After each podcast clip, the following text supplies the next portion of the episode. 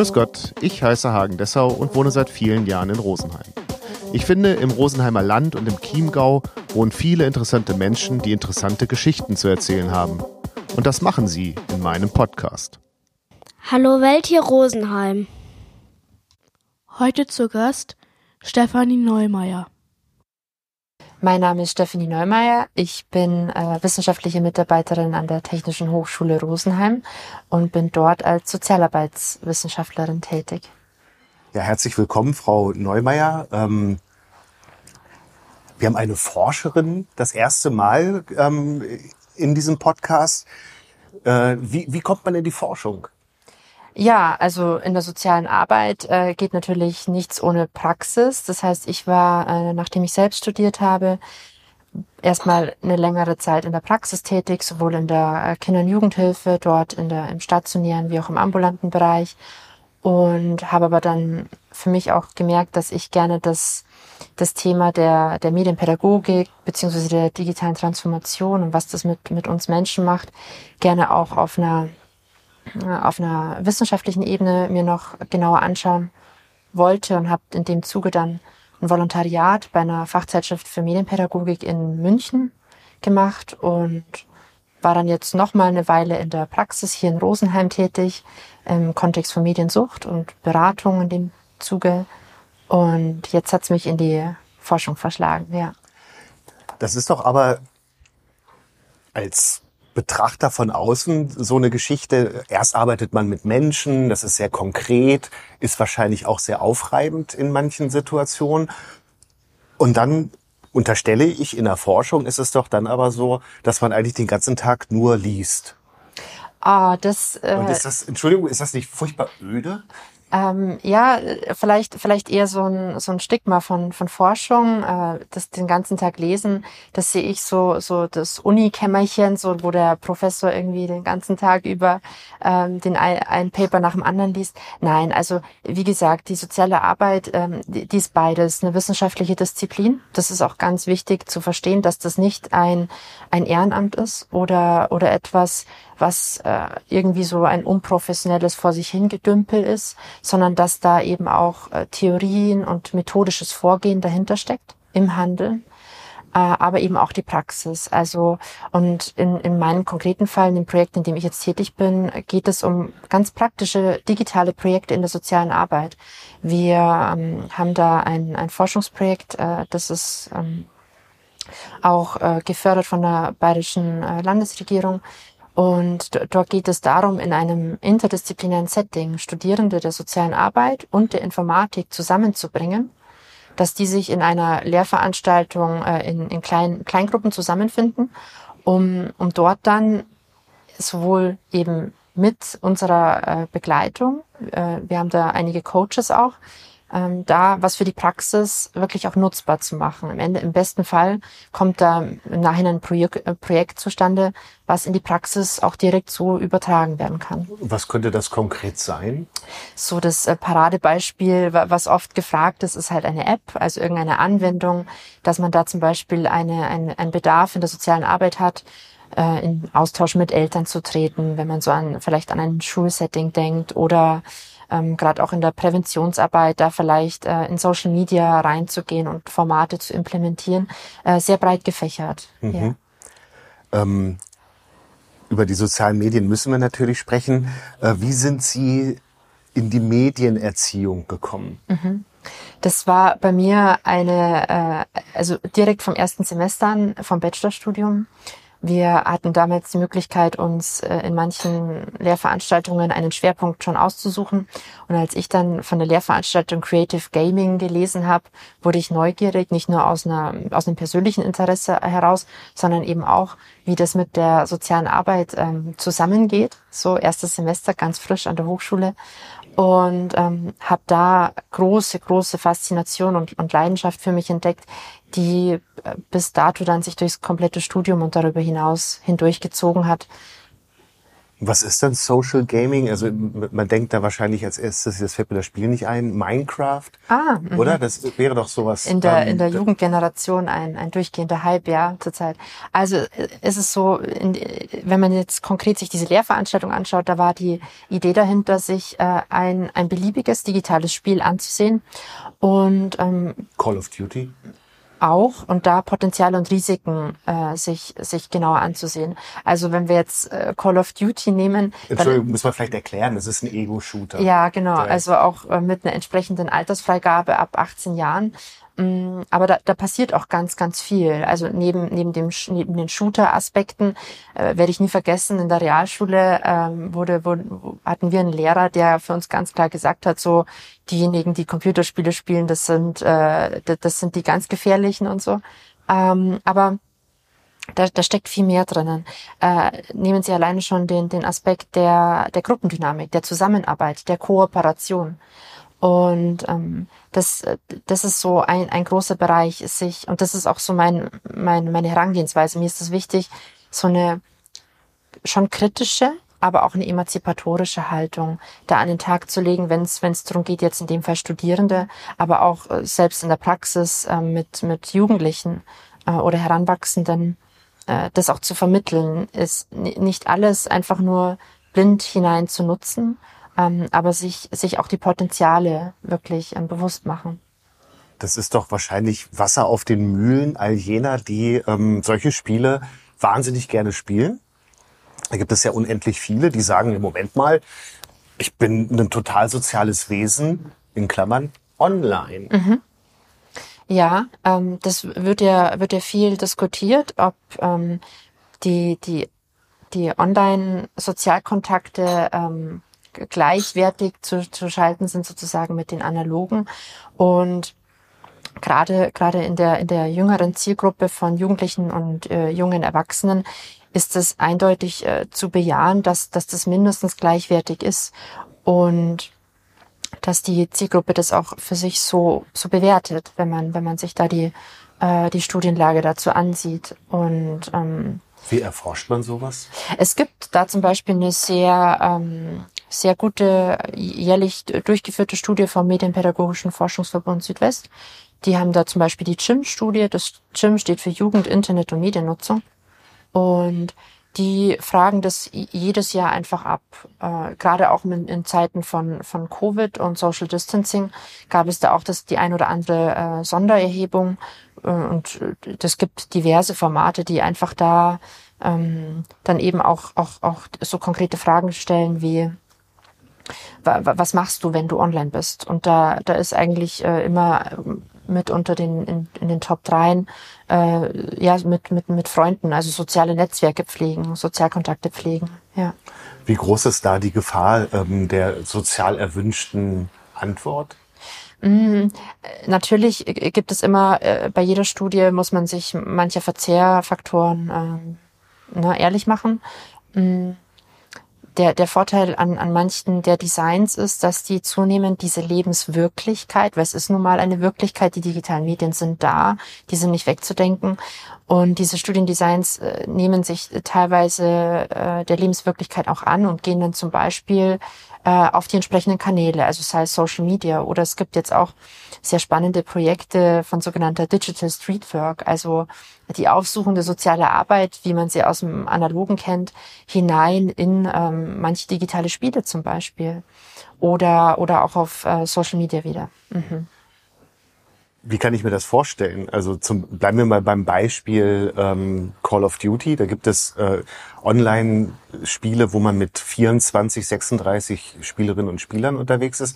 Und einer von diesen 24, 36 Personen ist dann ein Streetworker. Also äh, N- Nicht so an, ganz. an den ich mich dann wenden kann und sage, die anderen aus meinem Team ähm, äh, schneiden mich oder Ah, nee, das ist äh, also erstmal Digital Streetwork zielt ähm, darauf ab, äh, wirklich auch äh, Be- Beratungs, offene Beratungsangebote ähm, zu schaffen im digitalen Raum für Zielgruppen, die mit den äh, mit den klassischen Angeboten nicht erreicht werden, weil sie zum Beispiel dann eben hauptsächlich im, im digitalen Raum äh, anzutreffen sind. Und jetzt haben Sie das Call of Duty Spiel, äh, Beispiel gebracht.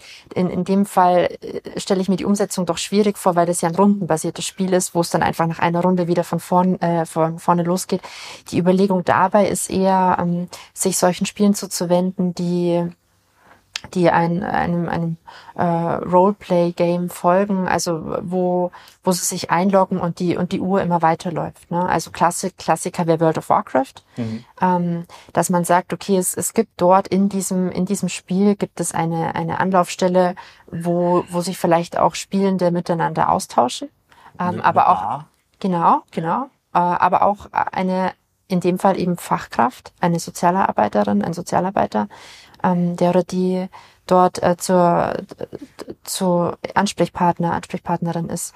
Weil es ist, es ist, also, ne, verstehen Sie mich nicht falsch. Ich, ich sehe viele Potenziale in, in digitalen Spielen, digitalen Medien. Aber gerade wenn man so von so einem exzessiven Konsum spricht, mm, ist es natürlich auch dann schwieriger, an die Zielgruppe ranzukommen. Und da finde ich solche innovativen Formate wirklich vielversprechend. Ja, das war eben gerade nämlich auch mein erster Gedanke, als Sie gesagt haben, dass ähm, die Personen, die sich viel online aufhalten, ihre ähm, digitalen Kontakte gleichwertig sehen zu ihren analogen Kontakten. Ähm, für mich als Außenstehenden ist das eine ganz furchtbare Vorstellung. Also Frage, nur weil die es so sehen, heißt es ja nicht, dass es richtig und gut ist. Also, also ein Junkie sagt ja auch, äh, wenn, wenn ich mir, wenn, wenn ich meine Drogen nehme, dann, dann fühle ich mich gut. Aber das, mhm. Ja, das sind wir in einer, in einer philosophischen Fragestellung. Na, was ist richtig?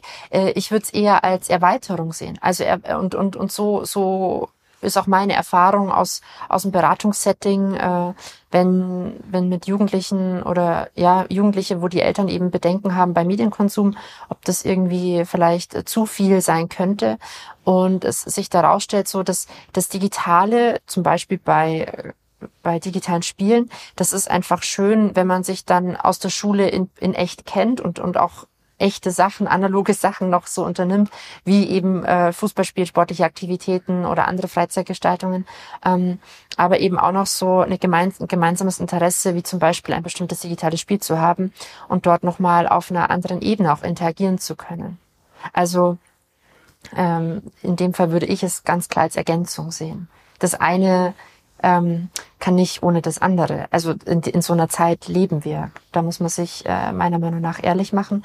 Und ähm, um, um das vielleicht nochmal mit einem Vergleich zu veranschaulichen, was diesen Medienkonsum anbelangt und, wann gibt es ein zu viel, ähm, es, es, es gibt ja auch aus, aus den Verhaltenssüchten wissen wir, dass es ja auch eine Sportsucht gibt. Und ähm, ich habe ganz gerne bei wenn Eltern sich nicht sicher waren, wie viel ist zu viel, so ihnen die Frage gestellt, wenn jetzt ihr Sohn, ihre Tochter die gleiche Menge an Zeit am Tag draußen wäre und Fußball spielen würde, durchgehend Fußball spielen würde, wären sie da genauso besorgt oder gen genauso äh, irritiert. Ja. Hm. Jetzt muss ich mal als Vater ähm, da was zu sagen. Also hinkt der Vergleich nicht? Also wenn jetzt mein Kind drei Stunden äh, im Internet rumsurft, ja, dann kann es bei Call of Duty äh, zusehen, dass es möglichst viele Kopfschüsse äh, durchführt, dass es bei GTA möglichst viele äh, Raubüberfälle macht und kann sich ähm, Videos angucken, die ich nicht will, dass mein Kind sie sich anguckt und so weiter, kann andere Personen mobben, kann Mobbing Opfer sein. Mhm. Und wenn mein Kind drei Stunden Fußball spielt, dann ist doch der Rahmen, klar, da kann man sich auch mal gegenseitig anschnauzen und so, ja, mhm. aber da ist doch der Rahmen wesentlich enger von dem, was an psychischen Gefährdungen damit äh, einhergeht. Jetzt haben Sie mit, mit den genannten Spielen und, und, den, und den Risiken wirklich auch unsere zentralen Themen, wenn es um, um Risiken digitaler Medien äh, anbelangt, äh, angesprochen. Ähm, da ist es äh, natürlich zuallererst die Frage zu stellen, was mache ich im digitalen Raum? Also gerade äh, gerade wenn man sich diese Untersuchung, die, die ich vorhin angesprochen habe, anschaut, dann wird auch zunehmend digital gelernt. Also sei es mit Wissensformaten, die man bei, bei YouTube oder bei Social Media findet. Es äh, gibt aber auch äh, tolle Spiele, äh, Klammer auf, auch ähm, freiwillige Selbstkontrolle und unfreiwillige Selbstkontrolle. Also ne, es hängt ja auch immer dran, ab wie vielen Jahren ist das Spiel. Ein Call of Duty dürfte von Minderjährigen ja erst gar nicht in die, in die Hände äh, kommen, in deren, in deren Hände. Und ähm, Daher, wie gesagt, ich kann mich da nur wiederholen. Kritisch, emanzipatorisch, kritisch. Was, was ist, was passiert da überhaupt? Mhm. Weil, äh, wenn jetzt irgendwie ein Elfjähriger äh, drei Stunden lang reizüberflutet wird von einem äh, sehr realistischen Shooter, wo es darum geht zu morden, dann ist das natürlich bedenklich. Ähm, und, und dann steht da auch ein pädagogischer Auftrag dahinter, da einzugreifen. Ähm, aber es, es, sich halt da anzugucken, was, was kann man vielleicht Gutes damit ähm, tun. Mhm. Dann machen wir hier mal einen Punkt, weil wir jetzt schon sehr tief eigentlich ja auch in dem Ganzen drin sind. Mhm. Sie hatten vorhin nebenbei so gesagt, Sie, Sie forschen in der digitalen Transformation. Ja. Können Sie das vielleicht noch mal kurz erklären, was das bedeutet? Ja, äh, digitale Transformation, ähm, so das wunderschöne Wort äh, omnipräsent, also äh, ist überall. Ne? Ähm, viele verwenden ja den Begriff der Digitalisierung. Das ist äh, aus meiner Sichtweise eher was sehr, sehr Technisches. Also ich, ich digitalisiere etwas, was es vorher analog gab, so, ne? Äh, Briefe schreiben werden zu Nachrichten, das ist äh, ne, iMessage oder so, das ist für mich Digitalisierung. Und digitale Transformation ist so dieses, dieses omnipräsente, äh, der omnipräsente gesellschaftliche Wandel, der, der damit einhergeht, mit, mit digitalen Technologien, aber auch ähm, damit, was das bei uns, bei uns Menschen äh, macht wenn wir eben äh, immer erreichbar sind, wenn, wenn, wenn, wenn da auch äh, Verzehrfaktoren äh, mit eine, eine große Rolle spielen und und auch Schönheitsideale riesengroßes Feld, äh, gerade wenn wir über Social Media sprechen. Also da wirklich Auswirkungen, die in ähm, auch auch völlig unabhängig von von Alter der Zielgruppe oder von ähm, Beruf oder, oder Hintergrund, was die Person so äh, im, im, im Leben macht, dass es uns tangiert und, und damit auch ähm, Gefahren einhergehen. Ja. Und in dieser Forschung appellieren Sie an eine, wie Sie eben gesagt haben, kritisch-emanzipatorische Selbstwahrnehmung? Mhm. Also es äh, gibt da ja den Begriff der Medienkompetenz, der ja ähm, spätestens seit, seit Beginn der Pandemie ähm, mehr oder weniger großen Hype erfahren hat.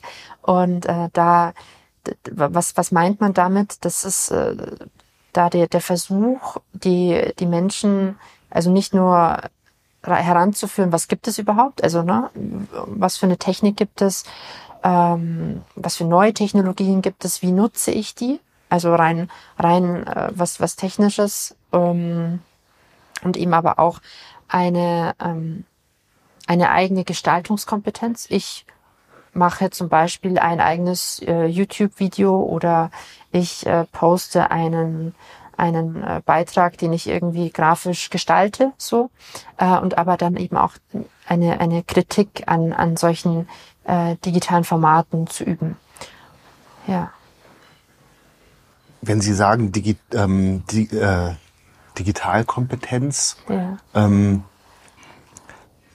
ist damit gemeint, oder ist damit nicht vordergründig gemeint, ähm, wie gehe ich mit den Dingen um? Also äh, nach meinem Dafürhalten ist dieses Kritische eigentlich, man sagt, ja, man, man muss da schon drüber sprechen, aber eigentlich ist es nicht erwünscht oder, oder spielt es kaum eine Rolle. Also als Beispiel, mhm. ähm, es gab ja den, den Lockdown vor zwei Jahren, also mit der, mit, die Schulen wurden geschlossen, man musste innerhalb von Tagen, eigentlich ja von Stunden, ein, ein Digi eine digitale Infrastruktur aus dem Boden stampfen, ähm, die funktioniert. Und, und wo dann die Lehrkräfte äh, sofort wissen mussten, wie man damit ähm, kreativ umgeht. Mhm. Und ist das nicht äh, also ich habe das Gefühl, da, da prallen so so Dinge aufeinander. Also die die also ich finde gerade die, vielleicht irre ich mich auch, vielleicht, also gerade die Eltern haben gesagt, oh, die, Lehrer, die sind äh, zu blöd dazu, das zu benutzen. Ja, ähm, die Kinder waren froh, wenn sie es die Lehrer nicht benutzen konnten. Und, und, und die Lehrer hatten große Sorge, dass sie während digitaler Unterrichte gefilmt wurden oder dass die Kinder sich gegenseitig filmen und das Ganze online stellen. Ähm, also wie, wie kriege ich dieses Konglomerat von, ähm, von Interessen und auch Desinteressen unter einen Hut, um das zu sortieren und zu sagen, okay Leute, Kind, du hast folgende Aufgabe und Eltern, ob es euch passt oder nicht, ihr habt folgende Aufgabe. Äh, ja, also Sie, Sie haben, halt, haben halt jetzt da den, den Rahmen der, der Schule angesprochen und vor allem die Zielgruppe der, der Kinder und Jugendlichen. Und äh, mit, mit dem Punkt, ob es da nicht vordergründig um die Nutzung geht. Also gerade bei, bei dieser Zielgruppe ist, ist die Nutzung etwas oder diese, diese Aneignung von, von Technik und wie diese funktioniert, was ähm, äh, relativ intuitiv ist, weil das ein, ein Aufwachsen mit Medien ist, das eben äh, da, da schließe ich mich selbst mit ein, so die, die Generationen davor ja äh, nicht, nicht hatten. Also das, das ist dann etwas, das, das kommt hinzu auf einmal. Also äh, be bestes Beispiel, ähm, gab ein sehr, sehr schönes äh, Projekt mit ähm, Seniorinnen und Senioren in einem in einem äh, Seniorinnenwohnheim, die ähm, mit Hilfe von Virtual Reality Brillen in ihre äh, Heimatorte sozusagen äh, ge gereist sind. Das wurde mit so einer 360-Grad-Kamera abgefilmt und dann konnten die einfach dort wieder hin zurückkehren und, und, und sich da auch so austauschen. Ach ja, stimmt, da waren wir als Kinder immer etc.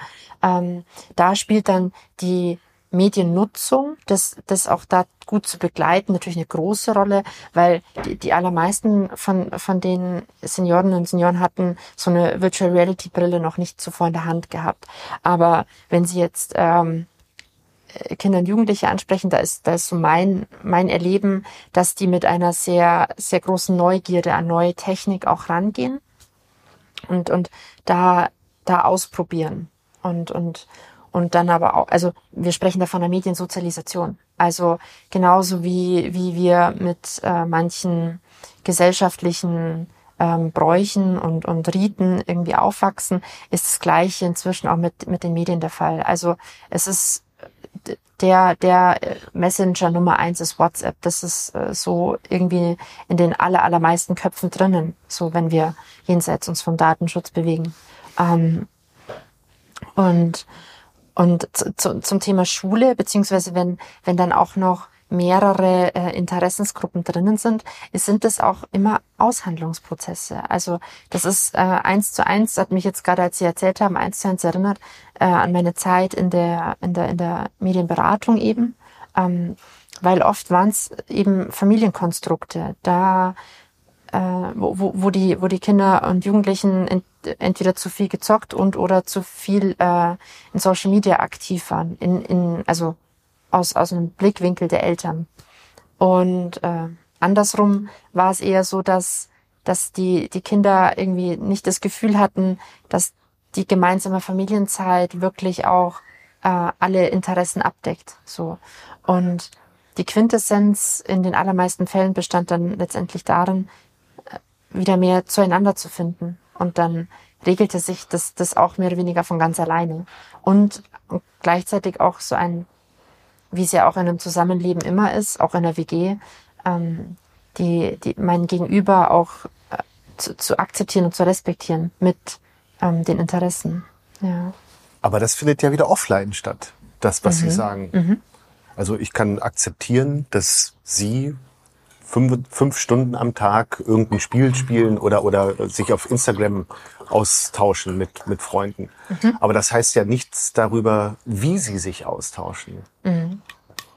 Da also wir, wir, wir muss jetzt aber auch kurz nochmal dazu erwähnen, wir sprechen jetzt sehr viel von Kindern und Jugendlichen. Das, das ist ein Thema, das betrifft ähm, im Grunde alle Altersgruppen. Aber, aber an dem, an dem Beispiel war immer so meine mein Rat Nummer eins für die, für die Eltern ist es wichtig zu verstehen, dass die, dieser digitale Raum das ist, was früher vielleicht ähm, äh, na, Stichwort, die, die Eltern haben den Kindern erlaubt, okay, ihr dürft bis da und dahin äh, gehen und Fußball spielen, aber weiter weg bitte nicht. Oder, oder auch dieses ähm, hinter der Garage dann heimlich rauchen. Das sind so, so heimliche Räume oder so, so Grenzen, die übertreten werden.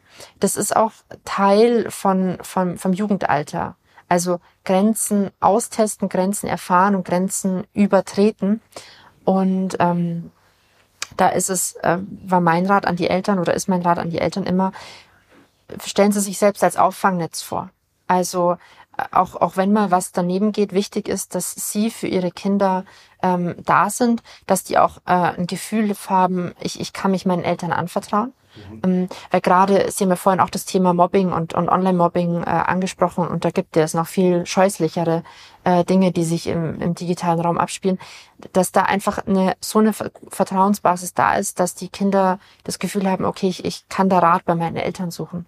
Das ist, das ist wichtig, weil wenn, wenn man es wenn man's andersrum denkt, so, okay, was wäre die Alternative? Die Alternative, jetzt sehr zugespitzt gesprochen, ähm, solange wie es geht, die, die digitalen Medien rauszuzögern und, und dass es dann irgendwann vielleicht, dass man hofft, okay, dass sie jetzt alt genug sind.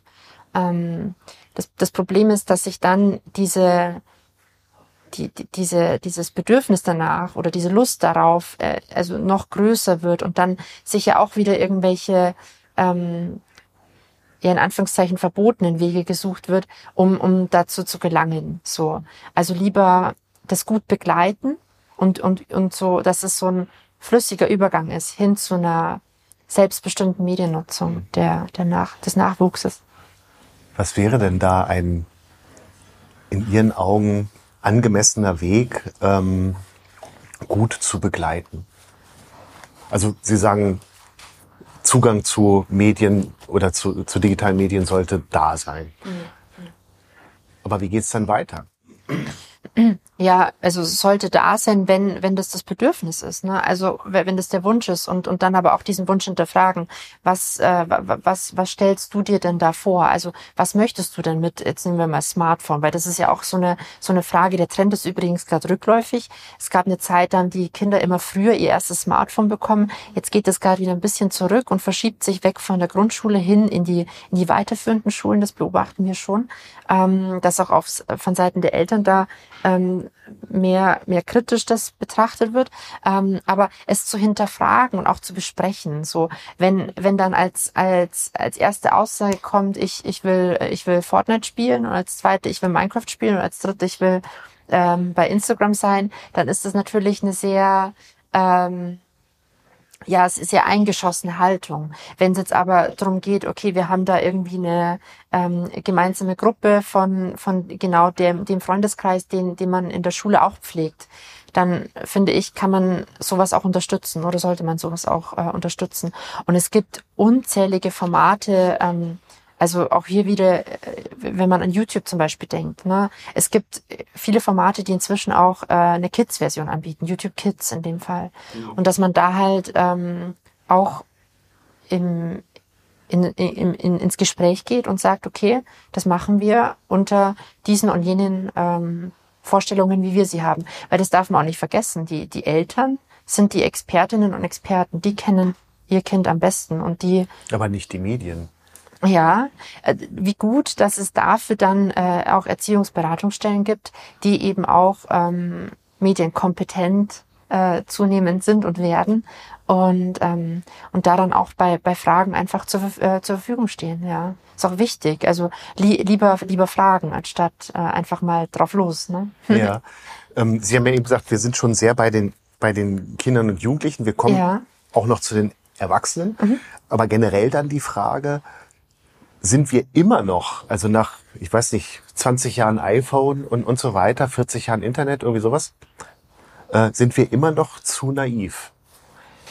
Mm, Ganz kurz, ja. äh, Sie haben in einem Exzerpt äh, über eine Veranstaltung geschrieben, so sinngemäß, ähm, dass wir in ähm, AGBs einwilligen, ähm, ohne uns darüber im Klaren zu sein, welche Daten wir eigentlich da jetzt ganz bereitwillig abgeben.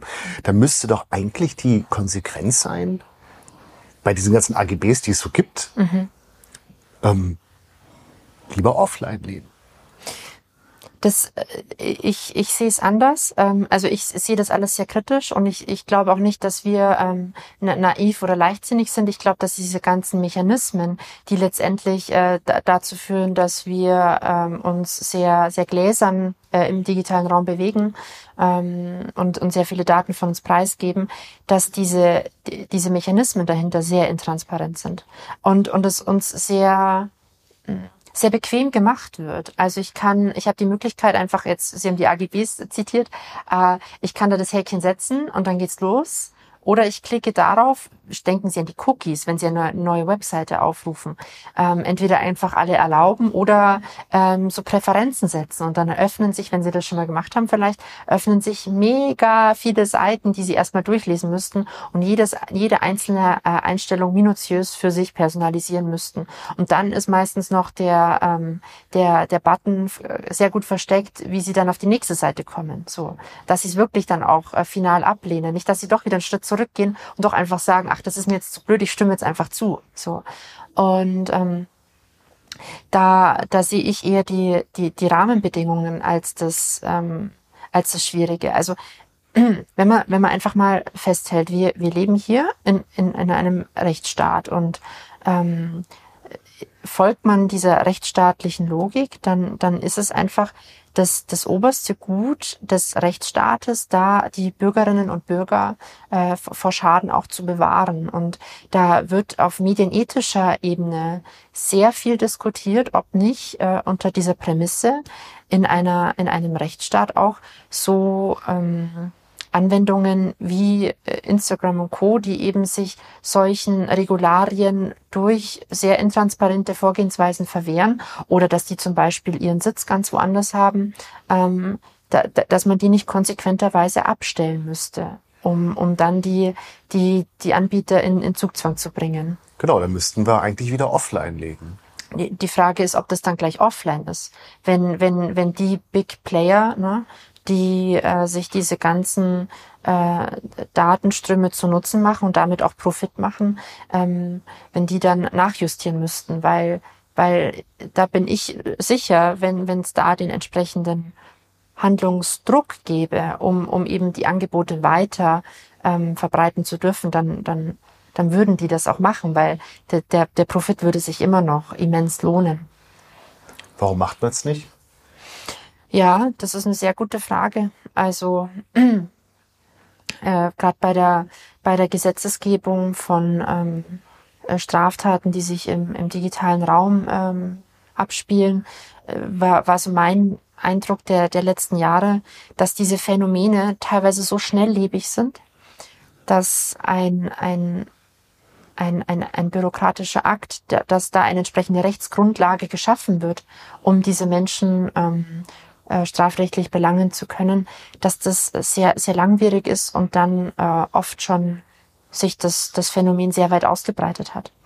Und, ähm, und dann ist es auch nochmal eine andere äh, Frage der Strafverfolgung. Also wo gibt's auch Personen, die die entsprechenden Kompetenzen mitbringen, um, um die ähm, Gesetzesgrundlage umzusetzen. Lesen Sie AGB? Ah, das ist eine, äh, eine sehr feine Frage. Äh, ich ertappe mich leider auch ähm, immer mal wieder da durchzuklicken. Ja. Sie sagen, also diese digitale Transformation ist die ist der omnipräsente gesellschaftliche Wandel durch die Anwesenheit von digitalen Medien. Wenn man jetzt das, bei dem, was Sie jetzt auch gerade zum Schluss gesagt haben, ähm, dann ist das alles im Endeffekt doch negativ. Also, das war kurz aufzählen. Ich kann digital mobben, ohne dass es jemand mitkriegt. Ich kann äh, beleidigen. Ich kann, es gibt immer wieder diese ganzen Phishing-Geschichten, Hacken und so weiter und so weiter. Die Menschen kriegen falsche äh, Schönheitsideale vorgegaukelt, ähm, werden ähm, motiviert, Dinge zu kaufen, die sie nicht brauchen und so weiter und so weiter. So alles Mist. Äh, das, was Sie aufgezählt haben, auf jeden Fall. Mhm. Und äh, für mich gibt es da aber noch so viel mehr. Also, na, denken Sie, denken Sie daran, ähm, auch wieder hier, bestes Beispiel war doch die, die, die Pandemie. Ähm, man, man durfte sich nicht sehen, man durfte sich nicht treffen. Dann haben sich äh, total schöne Formate ähm, herauskristallisiert, wie wir machen halt einen ähm, einen, einen digitalen Spieleabend so und ähm, und vernetzen uns via äh, Video Messenger und, und und sehen uns so zumindest ne?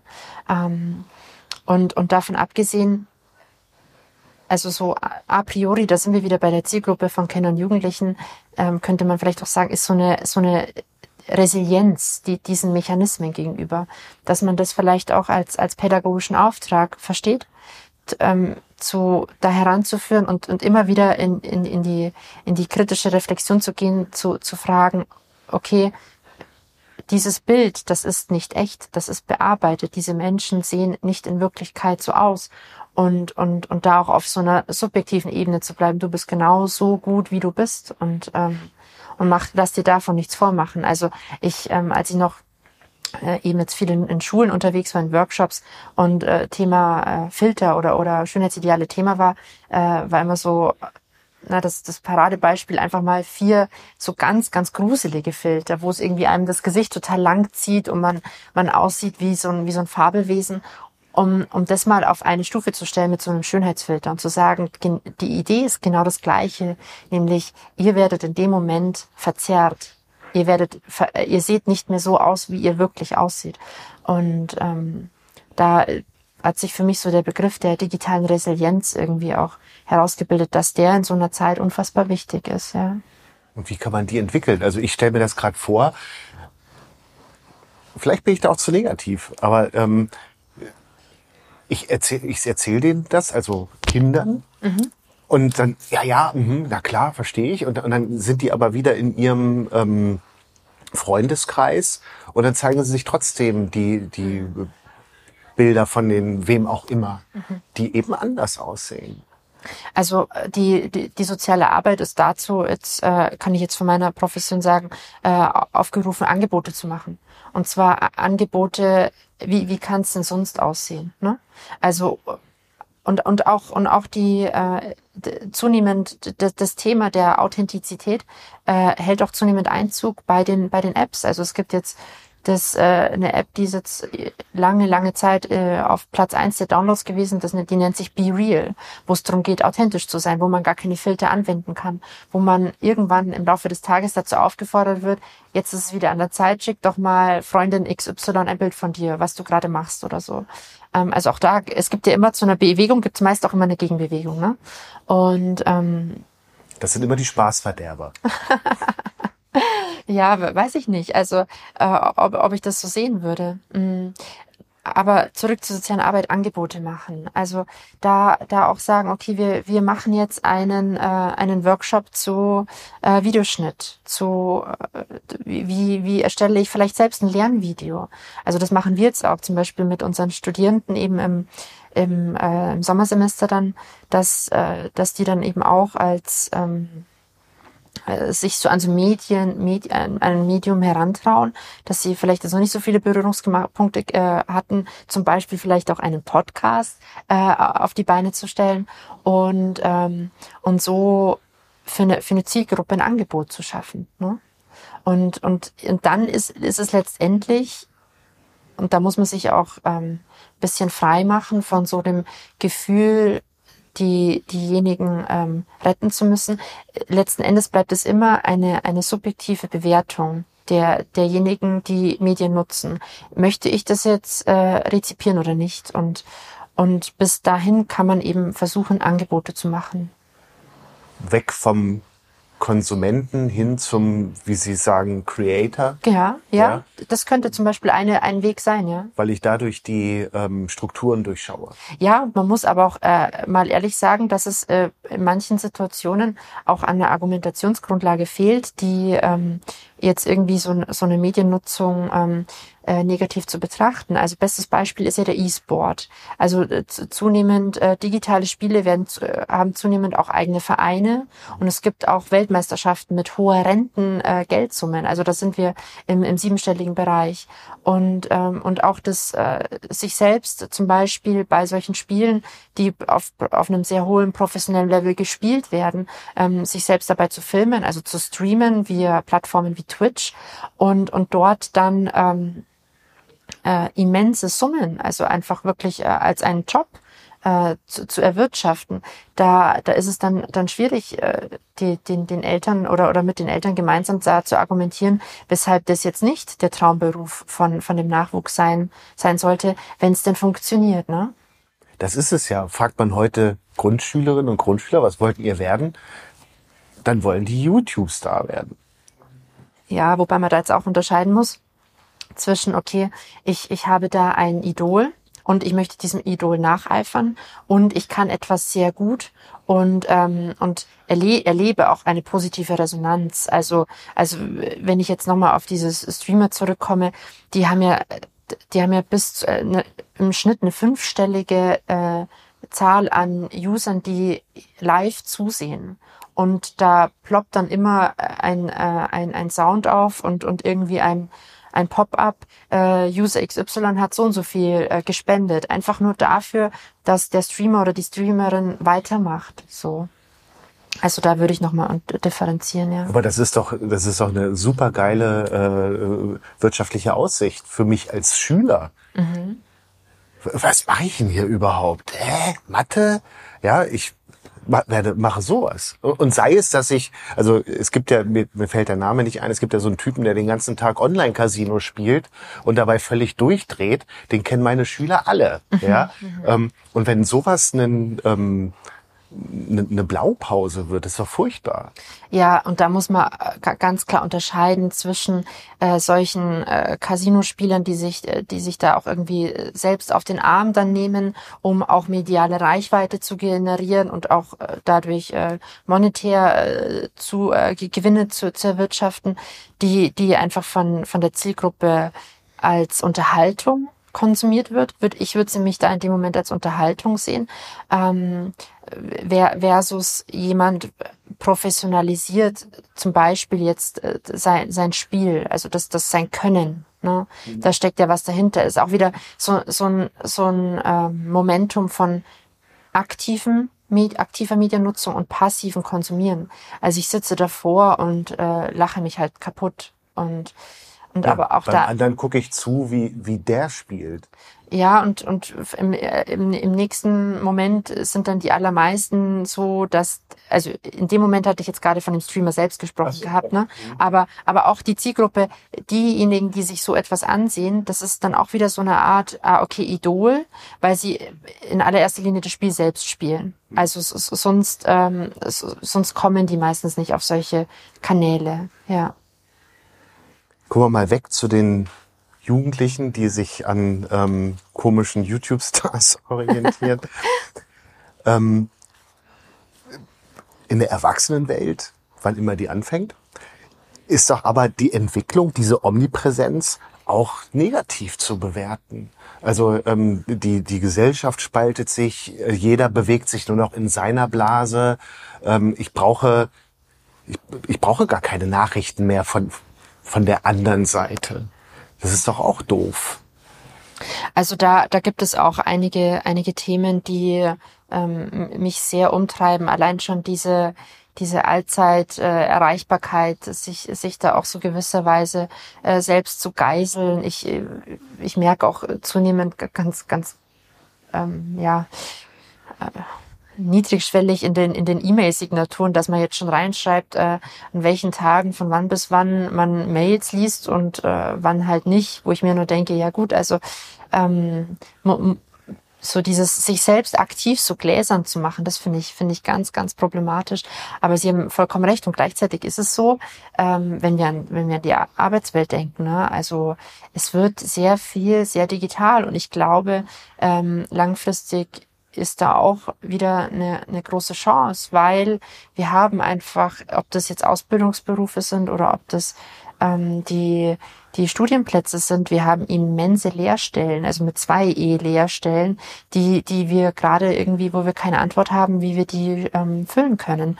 Und dass man eben schaut, dass dort, wo digitale Technologie unterstützen kann, ne, also Betonung auf unterstützen, weil Goldstandard ist und bleibt, glaube ich, der Mensch, ähm, aber dass man die da auch einsetzt, um, um da eben auch die Arbeitsbedingungen für die Menschen wieder ähm, besser zu gestalten und attraktiver zu gestalten. Ja. Gibt es da schon in Ihrer Forschung äh, äh, so Modellversuche? Äh, da möchte ich dazu sagen, das ist absolut nicht mein, mein, mein Schwerpunkt. Ähm, was jetzt die, die Arbeitswelt anbelangt, ich bin da eher auf einer theoretischeren Ebene zu Hause in dem, in dem äh, Thema. Aber ja, also überall. Wenn wir jetzt an die soziale Arbeit denken, äh, Pflegeroboter. Also äh, hat man vor ein paar Jahren noch äh, in, in China belächelt und ähm, jetzt, wenn man sich hier mal so auf den Messen umsieht, ist es äh, zunehmend auch ein Thema. Und äh, also warum denn nicht? Ne? Ähm, es gibt im da, da gibt es auch so in, mit, mit Blick auf ähm, psychosoziale Unterstützung, so wird man, mach, äh, arbeitet man jetzt mit so mit so Stoffplüschtieren, die dann ähm, auch so eine so eine Sprachfunktion drin haben. Also wenn das, wenn die, wenn da Potenziale sind, die von der Zielgruppe positiv rezipiert werden, warum denn nicht? Ne? Also. Mhm da merke ich, dass ich älter werde, glaube ich. Also, dass ich mir das immer noch nicht so richtig vorstellen kann, dass ich aus einer anderen Generation komme. Ähm, wohin geht die Reise? Ja, welche Reise ist die Frage, ne? Naja, jetzt kommt, so defizitär es immer noch ist, aber das, das Metaverse. Ähm, ja, spannender Punkt. Ja. Wird irgendwann äh, auf irgendeine Art und Weise sicherlich äh, ein äh, gesellschaftliches Thema sein. Mhm. Also eine virtuelle Welt, in der wir uns letztendlich neu erfinden können. Ähm, ich denke mal, das ist ein Thema. Dann entsprechend mit Brillen, ähm, also mit diesen äh, VR-Brillen, dass wir da viel Zeit verbringen. Ja, wo geht die Reise hin? Also gerade auch, um vielleicht nochmal einen Bogen zu vorhin ähm, zu schlagen. Also das, das, das, das Rechtsstaatlichkeitsthema, das liegt mir wirklich sehr am Herzen. Ich hoffe, dass wir da ähm, äh, Lösungen finden, um, um dem Ganzen irgendwie ähm, zu begegnen. Da auf, auf europäischer Ebene tut sich da auch gerade echt viel, muss man wirklich sagen.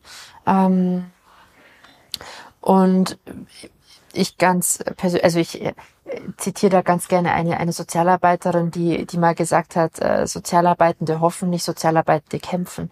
Und äh, das ist auch so mein, mein Anspruch, den ich halt verfolge. Also ne, ähm, Angebote schaffen, positive Formate schaffen, schauen, wie können wir uns diese, diese Themen ähm, einerseits, wie können wir dafür sensibilisieren, wenn es gefährlich wird? Und auf der anderen Seite, wie können wir die vielleicht auch ähm, sinnvoll einsetzen? Ne? Also alles, was wir irgendwie vereinfachen können, ähm, an, ich sage jetzt mal, den, den Rahmenbedingungen, um dann mehr Zeit in der Praxis mit der Klientel zu haben, dann ist es äh, für mich sinnvoll, weil dann habe ich mehr Zeit, die ich wirklich für die praktische, für die wichtige Arbeit ähm, aufwenden kann. Und daher ähm, versuche ich dem Ganzen mit einem, mit einem Optimismus zu begegnen, ja. Dann bedanke ich mich ganz herzlich für das Gespräch. Sehr Vielen gerne. Dank, Frau Vielen Dank.